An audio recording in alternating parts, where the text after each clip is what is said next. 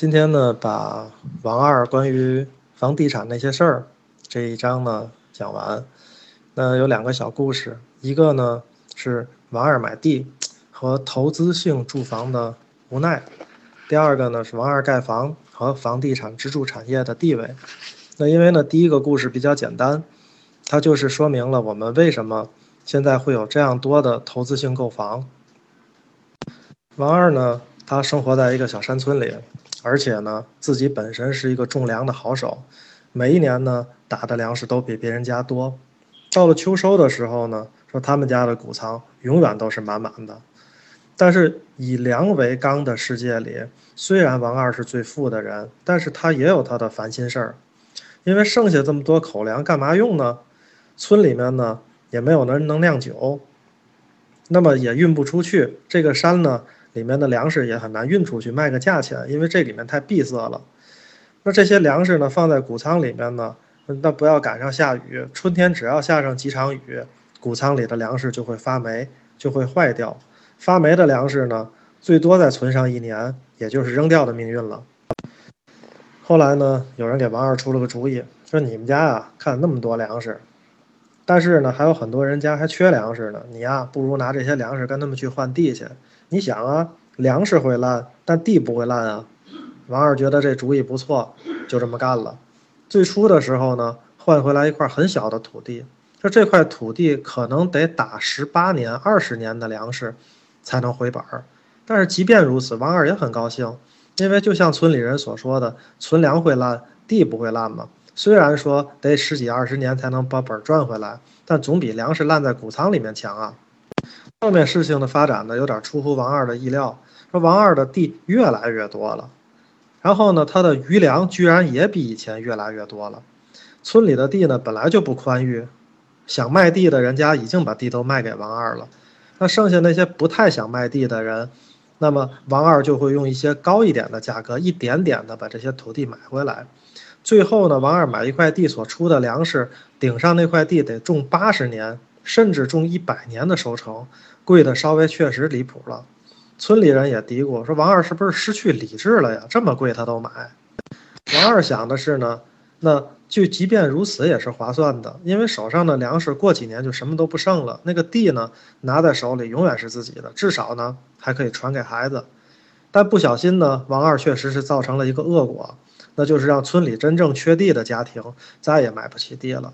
那些人都在骂王二，说他把地价炒高了，导致呢中国房价高的原因呢有很多，比较达成共识的呢，或者说争议较大的呢，就是有很多人买来这个住房不是用来居住的，而是用来投资的。那么我们也听经常听说过什么炒房团，山西的呀，温州的呀。其实呢，不论外界怎么样去讨论他们是不是很黑心。是不是有官商勾结？是不是呢？这个各种解释，但是最重要的一个原因呢，确实是由于中国的投资渠道太单一。那么股市也好，那就不要提银行了嘛。银行的回报率我们是说过的，它事实上是负利率，越存实际上呢钱越少，就像王二去存这个粮食一样。所以没有办法，只有这样一个渠道。那这个呢，就是现状。所以呢，从这个角度讲。那么，如果无法有效配置中国的金融体系，一日得不到改善，房地产作为最有吸引力的投资品的状况就无法改变。那么，缓解所有高房价的政策，最终都将会是无功而返。那刚才这个故事呢，是从我们老百姓的层面讲了一下房地产和房价高的问题。第二个故事呢，是从国家的层面来解读的。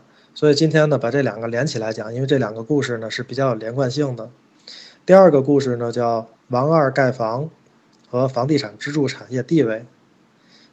王二啊，一家搬到了一个新村子，村里人呢很好心，给了王二几间破草房，让这一家呢有一个暂时的地方对付着住。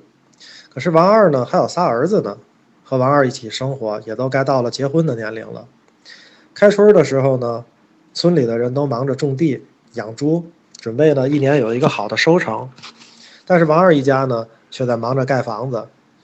王二盘算的很清楚，那今年呢，我把房子盖好，在新房里过年；来年呢，给老大再盖一个。再来年呢给老二再盖一个，最后呢是小儿子。三四年后，这几个儿子也就都轮上了。王二呢刚搬进村子的时候呢，别人家还挺羡慕王二的，说你看他们家这么多男劳动力，也没有那个什么光吃饭不干活的人口，埋头干上个一两年呢，那养的猪和打的粮食不定比哪一家都多了，也许就成村里最富的了。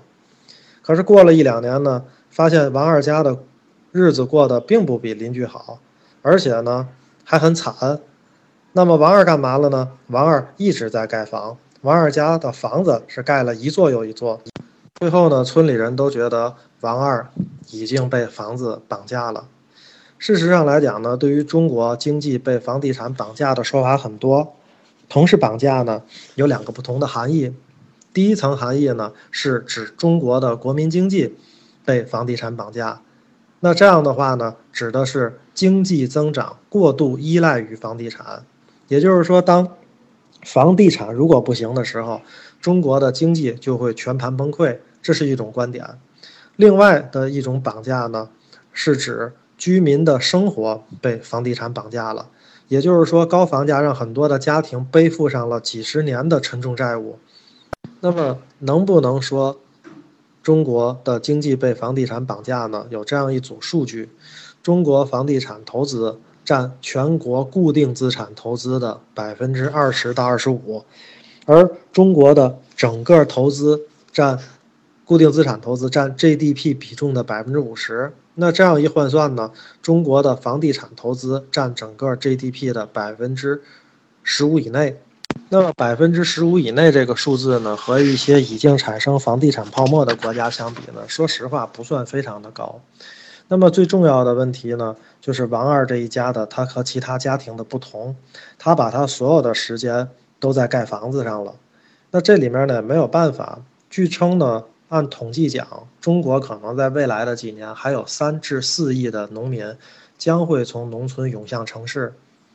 所以呢，王二盖房呢，它属于这样一个阶段的产物。几年之后呢？等房子盖好了，我相信呢，王二一家也不会花那么多的时间在房子上了。那么另外一点呢，从中国整个的老龄化结构来看，那么我们也都知道，过了十几、二十几年，那么其实每一个城市里的家庭是不太缺房子的。所以从整个的过程当中来讲，我们可以阶段性的看这样的一个问题。所以房地产行业的。前景是什么样的？我想应该也是会趋于平稳的。在短期的几年内呢，中国确实还是需要大量的新建住房。但是呢，从长远的来看，那么这些投资性购房，当我们的投资渠道更加的多元化，那么当我们把这一段时期过去的时候，我觉得房地产问题也就不再是民生当中最重要的一个话题了。虽然它还是依然的那么重要。今天的分享就到这里。